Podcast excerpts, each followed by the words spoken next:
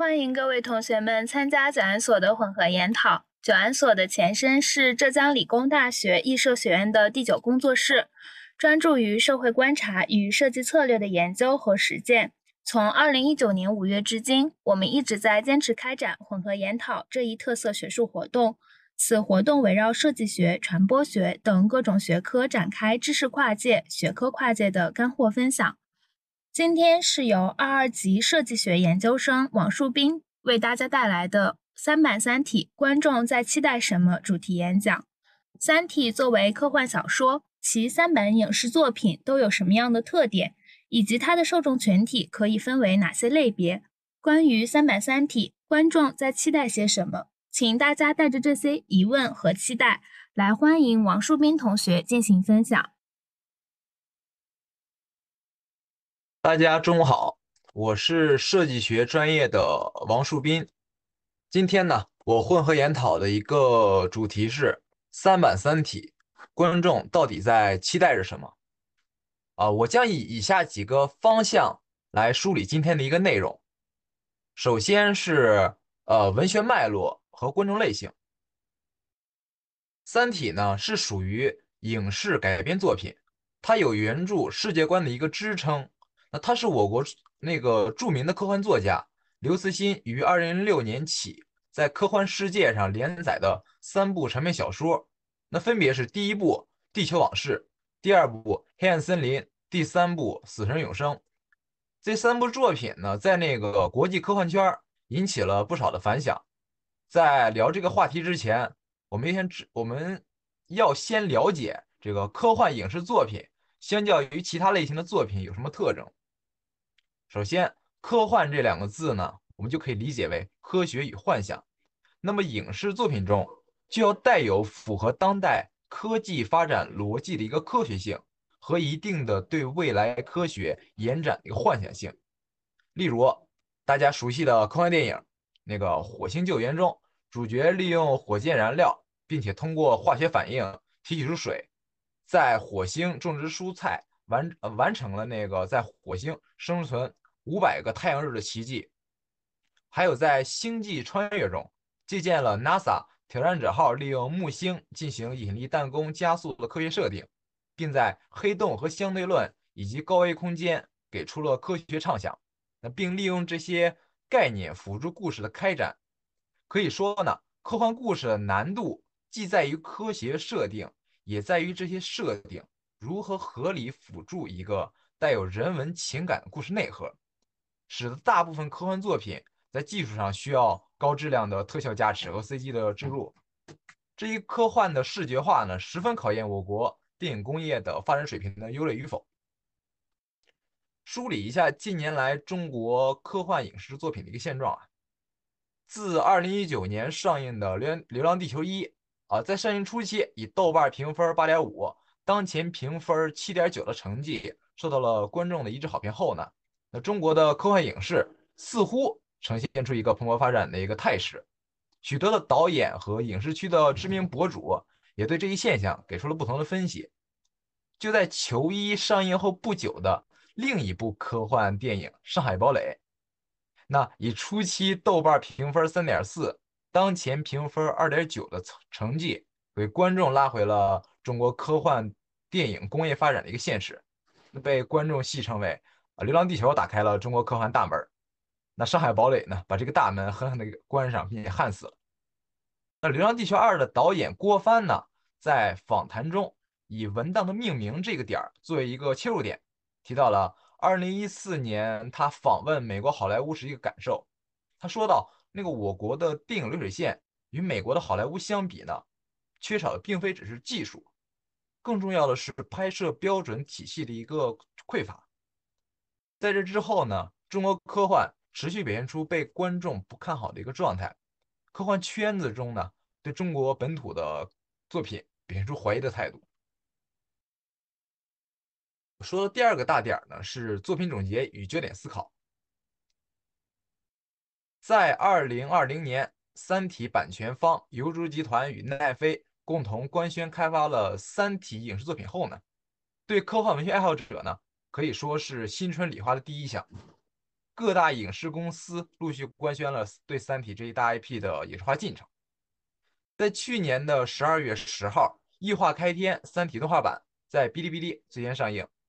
随后就是腾讯的《三体》网剧，也在今年的一月十五号上映。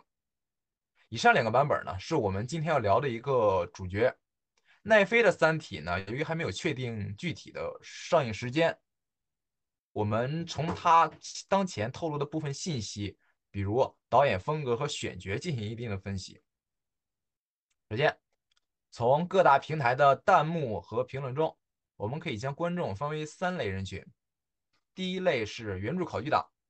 这类观众呢，看过且热爱原著。对影视作品是否高度还原原著有相当大的执着。对于他们来说，《三体》影视版就是《三体》小说的视听语言后的艺术呈现。如果编剧对其大量的修改啊，那么无论作品的结果好坏，都无法让他们满意。第二种是那个科幻向观众，这类观众曾经呢看过原著，或通过互联网或某些其他途径。无意到了解了解了那个《三体》的主旨和部分的一个片段，这类观众呢，对于是否改编不会表现出太多的一个要求，偏向于从剧情和视效啊对《三体》和其他欧美电影进行一个评判。那第三类人群是纯路人观众，这类观众呢，对《三体》几乎不了解，也不熟悉。关注到《三三体》呢，是通过平台的一个宣传，对此类作品的一个评价标准相对理性。这类观众评价主要表现为啊，整体的一个观感和剧情是否易于易于理解。接下来呢，我将通过三类人群对三部作品关注的一个焦点来进行评价。首先是异化开篇的动画版本，从剧情上来看，异化版本选自《三体》的第二部。黑暗森林的第一章节，也就是面壁者。剧情可以概括为：人类已经清楚的了解三体危机即将到来，那并且知道三体人对地球基础科学这一封锁的一个事实。联合国呢，应对三体危机做出了面壁计划的决策，以及三位面壁者实施计划与破壁人对峙的一个故事。总结各类平台的一个观众的评论，第一个焦点就是。他对于前期危机感的铺垫不足。由于异化是《三体》原著第二版的一个改版，那对于三体危机的介绍过少。结合我们自己的一个观影体验，在任何灾难情节中，能引发大众合作应对危机的一个共鸣点呢，他塑造的不够。他对于前期危机感的塑造十分的匮乏，并且呢。呃，这个危机呢，一定是所有人无法幸免，而《三体》的版本呢，没有给到太多的一个内容，纯路人的观众对于这场危机的认识不足，使得这个片中的角色的行为在他们眼中显得十分生硬。例如第二集中，科学家丁仪在太空站做粒子对撞实验这一幕，因为前期没有太多故事引导，第二集的故事。使得丁仪在实验室太空站这个超负荷也要完成实验的动机呢很奇怪，那观众无法感同身受。第二个焦点是改编问题，对于原著党来说啊，这一行为显然不符合他们的预期。针对改编问题呢，原作者刘慈欣在访谈中也提到，他说小说是文字的，那个电影是图像的，必须按照电影的艺术规律来进行改造。但对于改编的力度的把握，以及改编后事件发生的这个连锁反应之后的合理性问题，若进行改编，那么人物和事件的关系呢会产生部分的变化，从而需要调整整个结构。例如，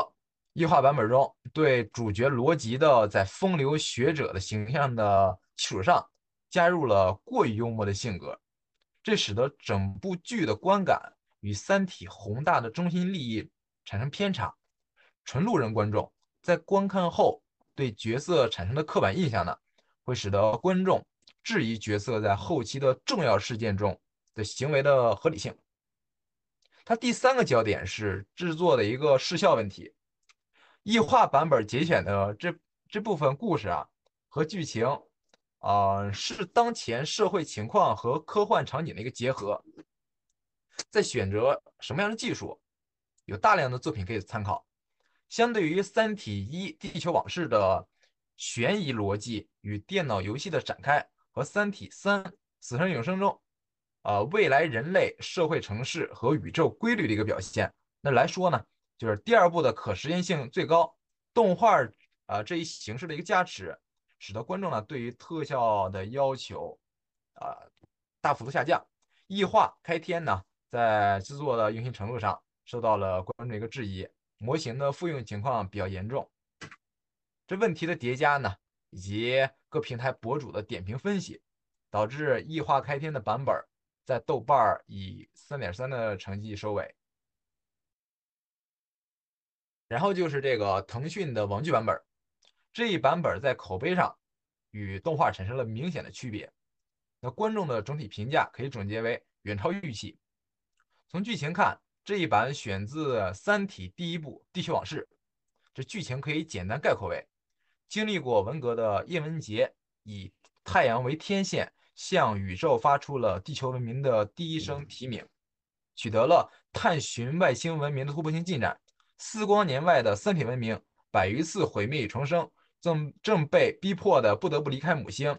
而恰在这时，他们接收到来自地球的信息。对人类绝望的叶文洁向三体人暴露了地球的坐标啊，彻底改变了人类的命运。地球的基础科学出现了异常的扰动。纳米科学家汪淼进入网络游戏《三体》，开始逐步逼近这个世界的一个现实。